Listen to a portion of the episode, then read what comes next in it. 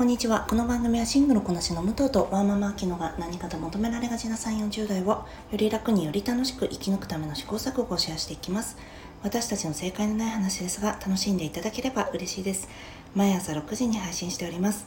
今日は週末の武藤の一人会を行います。どうぞよろしくお願いします。えー、皆さん、リアリティショーはご覧になりますか？今日はバチェラーとバチェラー5の話と、えー、バチェロレッテの話をしたいなと思います。ちょっとザザッと、えー、バチェラー5の感想を言うとやっぱ話す言葉がない人というか何て言うんですかね語る言葉がを持ってない人はつまんねえなという 話とやっぱりバチェロレッテ、えー、福田萌子さんの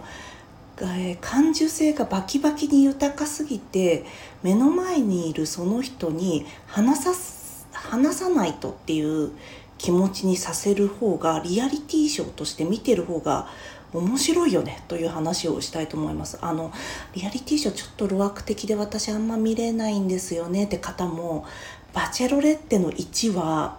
何だろうな。すごいそういう言語化能力に長けた感受性の高い女性がね主役なので見てみるとすごい面白いんじゃないかなと思います。ではもしご興味ありましたらお付き合いくださいませ。えー、皆さんリアリティショーどうですかね？ご覧になってますかね？私は一番好きなリアリティショーは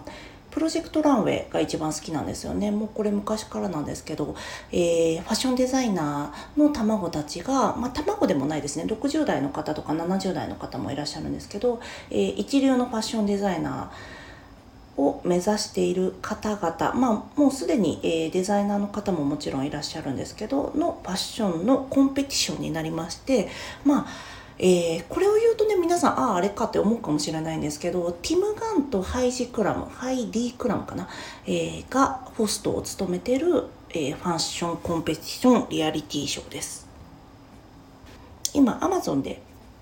えー、メイクメイキング・ザ・カットっていう名前でもやってますね、えー、本家の方はねもう、えー、クリスチャン・シリアーノとかにホストが変更になったりしてるんですけどね。私はそれが一番好きで。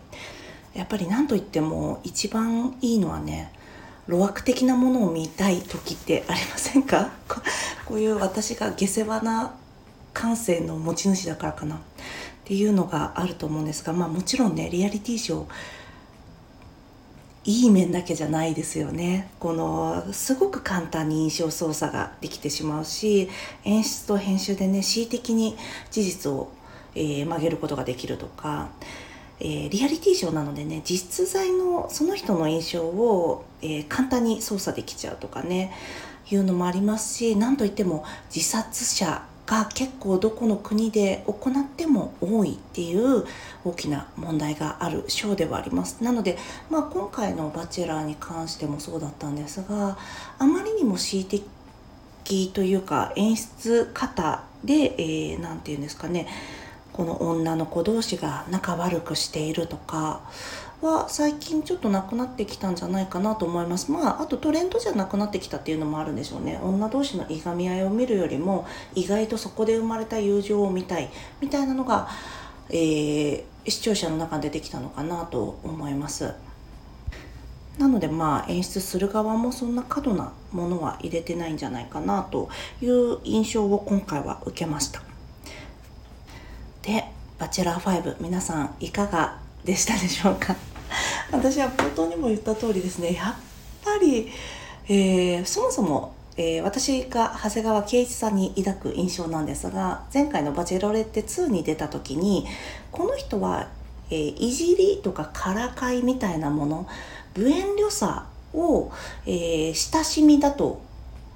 思うタイプのコミュニケーションをするんだなと思ったんですよね。で私そういうタイプのコミュニケーションがね全然好きじゃないからそもそも好きじゃないなと思ったんですよね。そうあちょっと断りを入れておけばよかったんですがあの今回本当主語は全部私なのでこの何ですかね。私が嫌いとか好きとかそういった話であって、えー、誰が悪いとか誰が良くないとかっていう話じゃないです。私の好みの話で全部お話ししてきますね。なので長谷川圭一さんなんだよって。あのバチェラーになった時からまあちょっと思ってたんですけどでも番組始まったらまた違うかなと思ったらもういつまでたっても自己開示とかしないんですよね。本当に。だから話いつまでたってもつまんないしこの高校さんの時、えー、バチェラー4かな。の時はすごい好きのカツアゲをしてたじゃないですか。いろんな人にね。この好きって言わせてこそみたいな。でもなんだろうな。長谷川さんはもうそれもない。ココさん、うん、まあ一番最初の12はそれなりにホストとして頑張ってたと思います。番組のホストとしてね。でも長谷川さんの場合あの全然女の子たちにあんまり興味がないからか女子の魅力を彼が引き出すっていうことがなくて女の子同士が自分たちの魅力をあのーなんだろうな自分たち同士でいる時女の子同士でいる時に魅力を出していることの方が多いなと思いましたね。私終点さんと愛車さんが今回は好きだったんですが、えー、周さんに関してももう終始最初に出てきた時から最後まで印象が変わらないというか私が持ってる周さんの情報って何にもアップデートされなかったんですよ。あこういういい面があるんだなみたいな何て言うんですか？彼女がすごくあの女の子たちから好かれてたみたいなのってそんなの最初から分かりそうじゃないですか。でそれ以上何にもね魅力が出せあのバチェラーといることで出せるものっていうのがなかったしアイシャさんも同様だったと思います。あの彼自身が多分ねなんだろう腰が引けてるっていう感じがしたのでアイシャさんとお話をされても全然なんでしょうね。なんか軽いものしか出てこなくてもう長谷川さんと結構ぎっちりしっかり話したって言ったら竹下理恵さんとかかと思うんですが竹下理恵さんに関してはねご自身で開示していくんですよ。で、えー、なのですごくあの番組が始まって、えー、後半になるにつれて彼女の魅力っていうのがどんどん見えていくっていうのがあったと思うんですよね。えー、ご自身で親友呼ばれるとかっていうそういう、えー、講師をしている姿を見せるっていうのを、まあ、ご自身で決められてご自身でやられて だから長谷川さんが彼女の魅力を引き出すっていうことがね本当に全くなかったですよね。であとみんなが多分ね長谷川さんのこと全然好きにもならずになんかローズ渡されなくても「あ分かりました」みたいな感じですっすっと帰ってくっていう感じでしたよね。まあ、小清水さんは違ったのかもしれないんですけど彼女はあれが、えー、いらしたのが長谷川さんじゃなくてもああだったんじゃないかなってまあいい意味ですよ多分感情が乗りやすいのかなと思いますしね。であと長谷川さんの場合真面目な話をして話を深めていくっていうよりも何ですかねやっぱりそのからかいとか無遠慮さみたいなので、えー、コミュニケーションをしていくことの方がお得意とされてるのかなという感じなのでだから多分自分より聡明な方というのは、うん、今回は残りづらかったんだろうなと思います。別に何て言うんですか？大内さんとか西山さんが聡明じゃないって言ってるんじゃなくて何て言うんですか？彼女があ彼が彼なりに考えた自分でハンドリングできそうな女っていう何て言うんですかね感じがしたんですよね。ちなみに皆さんはいじりとかからかいとかどうですか？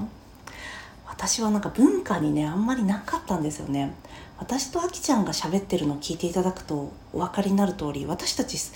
これが番組としていいかどうかともかくとして結構すぐに褒め合ったりとかしちゃうのであんまりいじったりすることをしないんですよね。お友達同士でも。なので男性と会った時も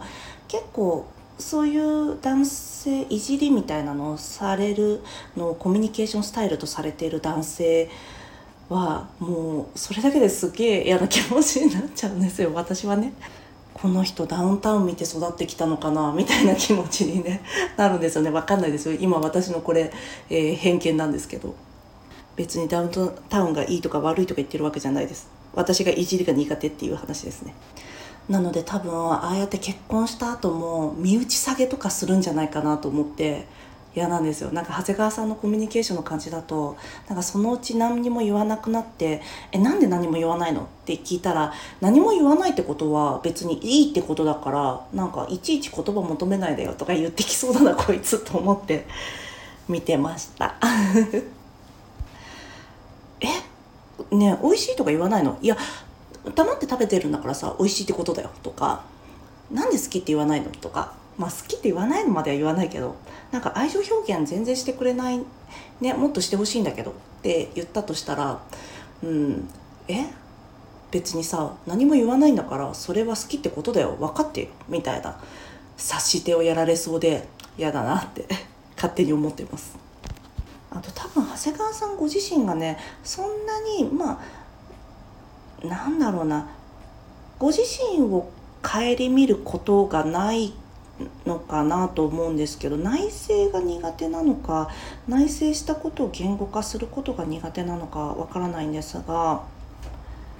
本当にねあんまりにも言葉がないんですよ。誰かが言ったことに俺もそう思ってた。誰かがパッと言ってあ俺もまさにそうなんだよねっていう話のスタイルをねよく見ていたんですがそうじゃなくて誰かの言葉を拝借してくるとか誰かの言葉に乗っかるんではなくてご自身の言葉が聞きたいなと私は思ってたんですけどやっぱりそういうのも最後までないなと思いましたね。本当に語る言葉を持ってないなと思ったんですよ。例えば私がねバスケットボールの試合見て「わあみんな選手大きいね」とか「すごいねかっこいいね」ぐらいの ことしかねえー、私はバスケに対して語る言葉を持ってないんですよ。まあもうね別のところで経験値があるからそれで、えーとまあ、言うことはできるんですけどでも多分彼の場合はもっとね違うと思うんですよね。えー着眼点とか洞察力とか論理的な思考力とか全てにおいて、まあ、バスケットボールを見るっていうところであったら私とはね桁違いに、えー、深く見ることができると思うんです。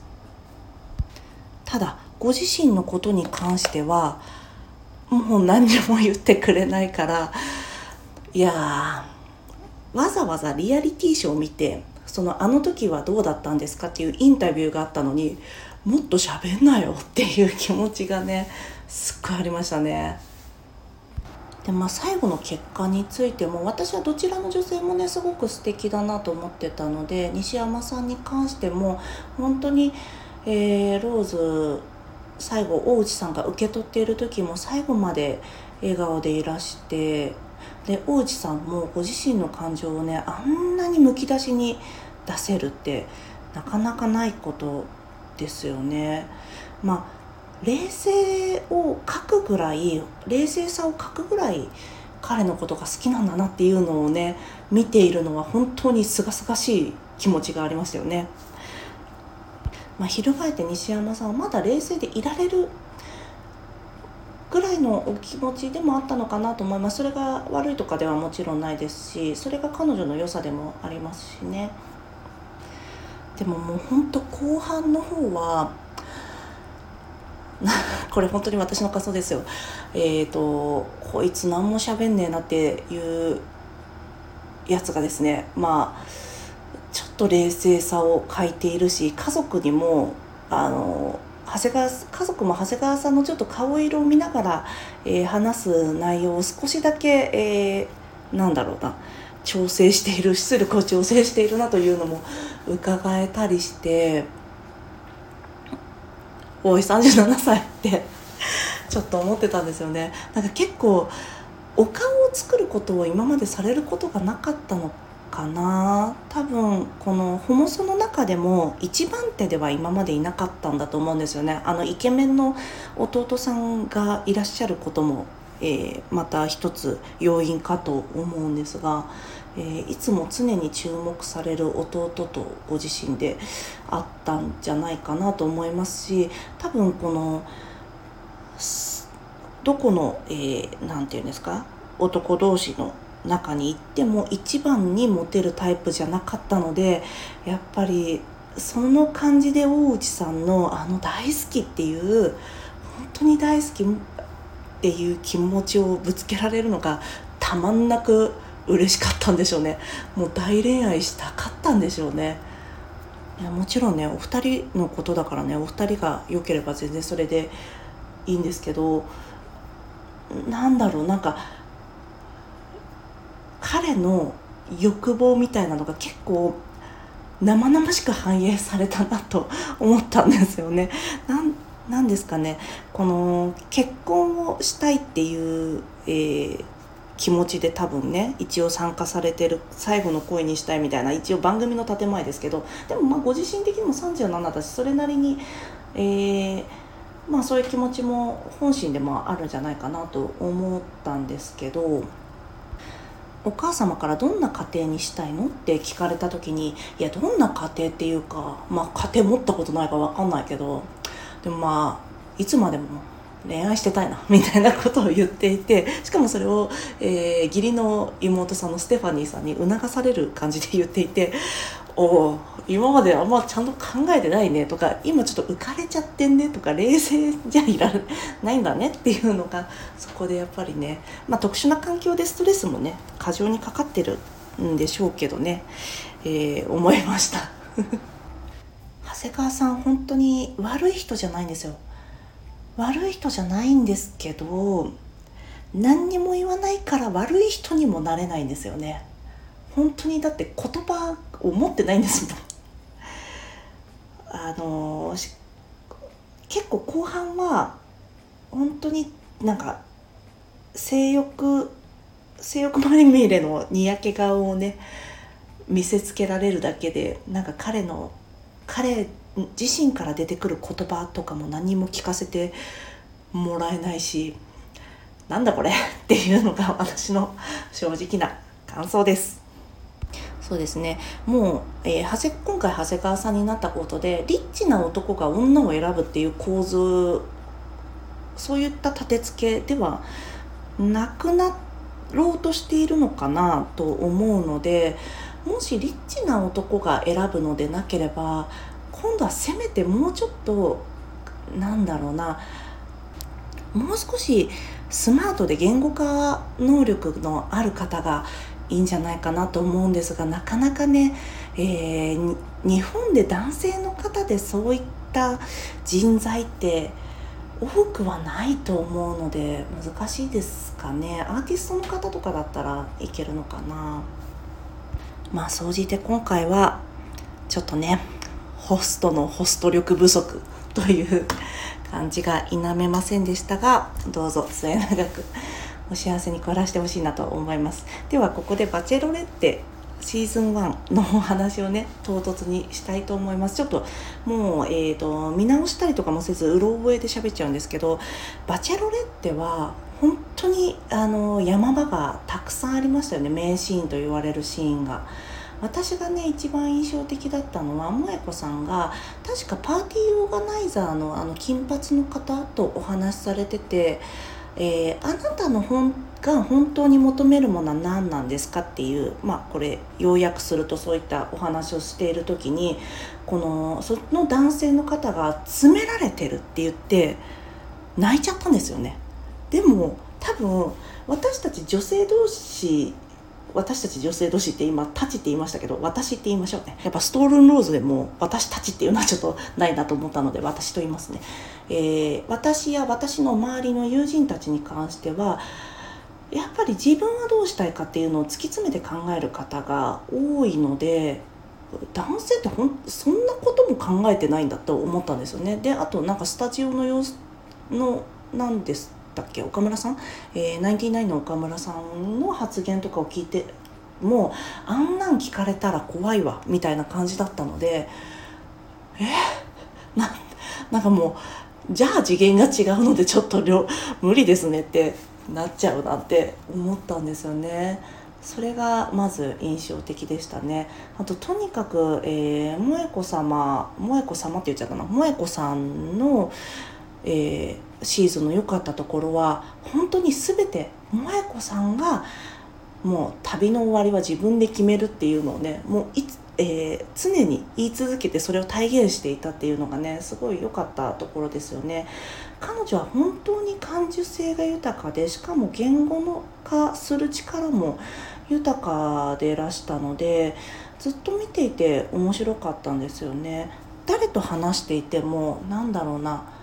毎回毎回ね生身になってちょっとき自分のきなんだろうな自分の言葉に自分が傷つくことってあると思うんですけどそういったことを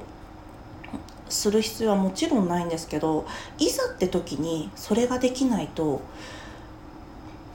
うんなんだろう別にやんなくても、まあ、人生過ごせると思うんですよねそのまま死ねるとも思うんですよそんなことしなくたって。でもまあこれスーさんよく言ってますけど自分のすねをビール瓶で叩くって言ってますけど、まあ、どっかで辻褄合わなくなってきちゃうから意外となんだろうな、まあ、思考しないまま死ぬもありだと思うんですけど彼女ぐらいね思考に思考を重ねるっていうのはすごい私は素敵なことだなと思って、えー、バチェロレッテは見てましたし今でも一番好きなシーズンですね。なんかその時からコウコウさんって多分バチェラーのストック人材だろうなみたいなのは多分見てる方みんな思っていたと思うんですけど、まあ、その中で、えー、あそこまで残って最後の最後にもうリスクヘッジしなくていいよって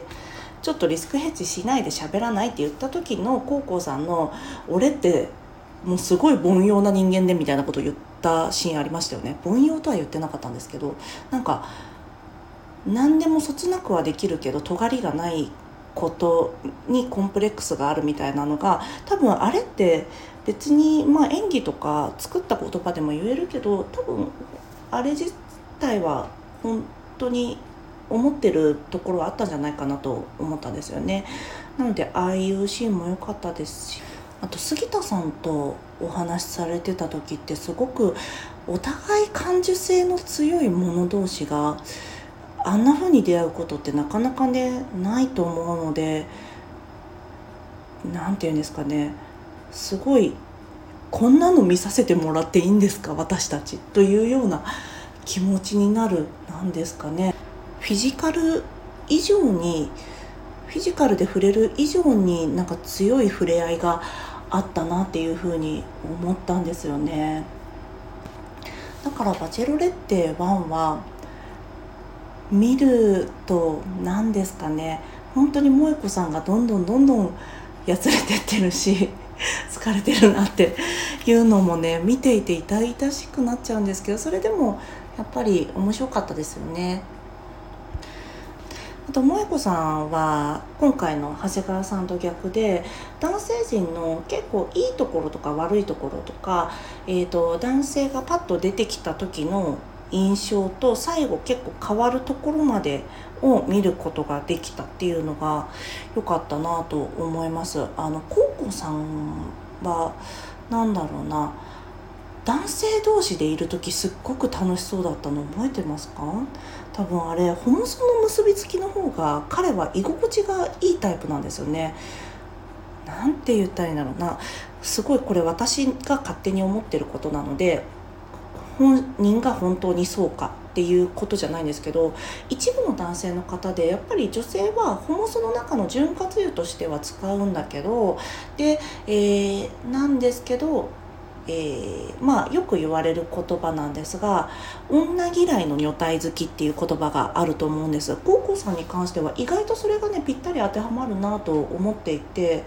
だからあの女性に安らぎとか癒しとかそういったことあと、えー、フィジカル的な性的な欲求みたいなものは求めるんだけどなんか魂の結びつきみたいなものは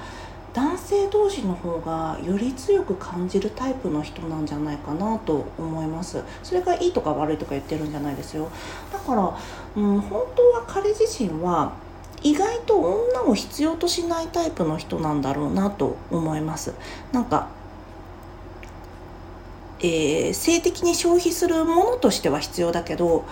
女性をパートナーとか自分の何て言うんですかねテリトリーの範囲内でずっとケアできるっていうのを彼自身はなかなか多分一人の人間として接するというよりも女性として接することを最後までするタイプなんじゃないかなと思って見ていました。うん、そうですねそういうのって、えーえー、言葉悪いんですけど、まあ、上位層の男性まあ階層にもいるか。えーと、結局インセルの男性でも女はあてがってほしいけど本当は女はいらない。っていう人って意外といますよね。女体は欲しいけど女はいらない人。なんかそういう感じをすごくしたんですよね。で杉田さんに関しては人と人を本当に本当に本当に人間同士のつながりとして見るって見れることができるタイプなんじゃないかなと思いました。あの時はね。なのでもしまだ「バチェラー」見たバチェロレッテか。バチェロレッテシーズン1見たことないんですっていう方いらっしゃったらなんかなかなかね見れないものを見せて私いろんなリアリティショーまあ恋愛ものもそうですけど見てきたんですけどあんなにむき出しなな2人を見れるっていうのはない経験だったなと今振り返って思いますのでよかったらあの見られてみてください。すごいね。まあまあ下世話なことには変わりはないんですが。はい。いかがでしたでしょうか？もし、えー、よかったらバチェラーの感想私はこう思いましたっていうのありましたらハッシュタグやコメントなどで教えていただけると嬉しいです、えー、ここからちょっと雑談になるんですが今日甥っ子とね一日過ごしてたんですけど甥っ子がなんとあの YouTube に急にはまってしまいましてもう今日ずっと YouTube をね甥っ子と見てたんですよね。もうなんか時間決めて見ないにしようみたいなのもしてもいいんですけどまあたまにしか我が家に来ないね我が家というか私が実家に帰っていたんですけどいい状況でどうしようかなと思って、まあ、そのままに今日はさせていたんですがあの大人が子供が見る YouTube 見るとだいぶコンテンツの精度としてきついものが ありますね。あの子供が YouTube 見る見ちゃって困っちゃうもう見ないとなんだろう。あ見る時間が増えすぎちゃって困っちゃうみたいな悩みなのかなと思ってたんです。お母さんたちの悩みって。だからあんなあのコンテンツのものを見させられる苦痛っていうのがあると思ってなかったからきつかったですね、まあ、ちなみに何見てたかっていうと何だっけおもちゃをえー、あれ多分ね一応権利侵害にならないんですよね。おもちゃを何だろう操作して、まあ、声色を変えて操作するやつ。あのアンパンマンとかのねやつとか何見てたんでしたっけあと。あとご家族みんなでやってる、えー、ゲームの実況とかね。別になんかその配信者さんが悪いとかそういう話じゃないですよ。なんですけどやっぱり子供向けのものを大人が見るのってプロが作ったものでもなかなか厳しいじゃないですか。もちろんあの大人でも楽しめるっていうものはあるんですけどね。ちなみにあの今映画産業において、まあ、一つの映画作る時に子供から大人まで見れた方が客層が広がるじゃないですか。でまあ動員も増えるっていうことでどうしてもなんだろうなもともと子供向けとか若い人向けだったものがすごいは一本の映画でいろんな人に来てもらえるように作ってるんですよね。だから例えばうんポリコレみたいなこともありますけどそれもいろんな発えー、人に来てもらった方が金になるからやってるっていう側面でもあるんです。でちなみに子供も見れる大人も見れるってなってくるとすごいねあの何て言うんですかね。まあ平たい言葉で言いますけど幼稚なものがどうしても出来上がってしまう傾向になってしまって映画全体が少し幼稚で説明的になってしまうことっていうのが今問題になってたりするんですよね。だからその対局にあるような、えー、まあ、サクセッションであったりベターコールソウルみたいな本当に大人しか見れないねっていうやつは、えー、カルト的な人気があるんじゃないかなと思います。また全然話がそれてしまったんですが。はいという感じで、えー、明日も一日ね甥いっ子といるのでやだな。YouTube もういっぱい見たくないな。もう途中でねディズニープラスとかにせめてね変えてもらったんですけどでも明日も見ることになりそうです。なんかお庭とかで遊べればいいんですけど今暑いからね遊べないですよね。だからもうずっと家でテレビを見させてて悪い悪いおばさんなんですけど私が。ちなみに花火をやったらあの花火怖くても出ませんでした。残念。だから私がずっと見私と母が、えー、ずっとやって甥っ子はなんか遠くから遠くでもないんですけど